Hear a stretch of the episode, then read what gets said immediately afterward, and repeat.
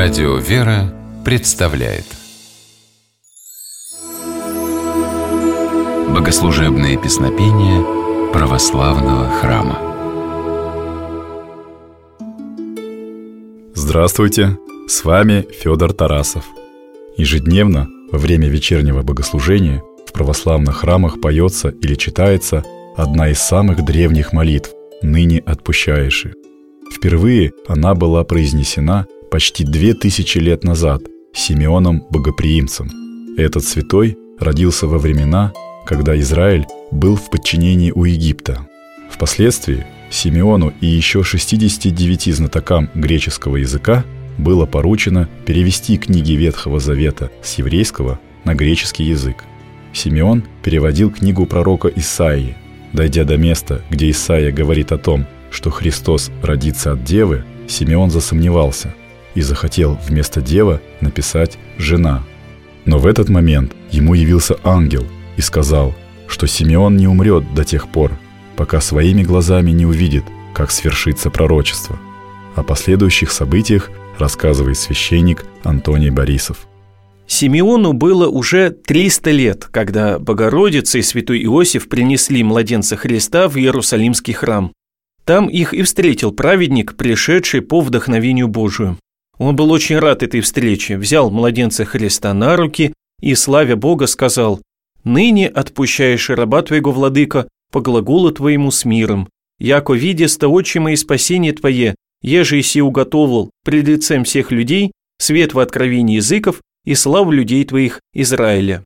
Теперь ты отпускаешь меня, раба твоего, владыка, по слову твоему с миром, потому что увидели глаза мои спасение всех людей, которые ты приготовил, свет для просвещения язычников и славу народа израильского.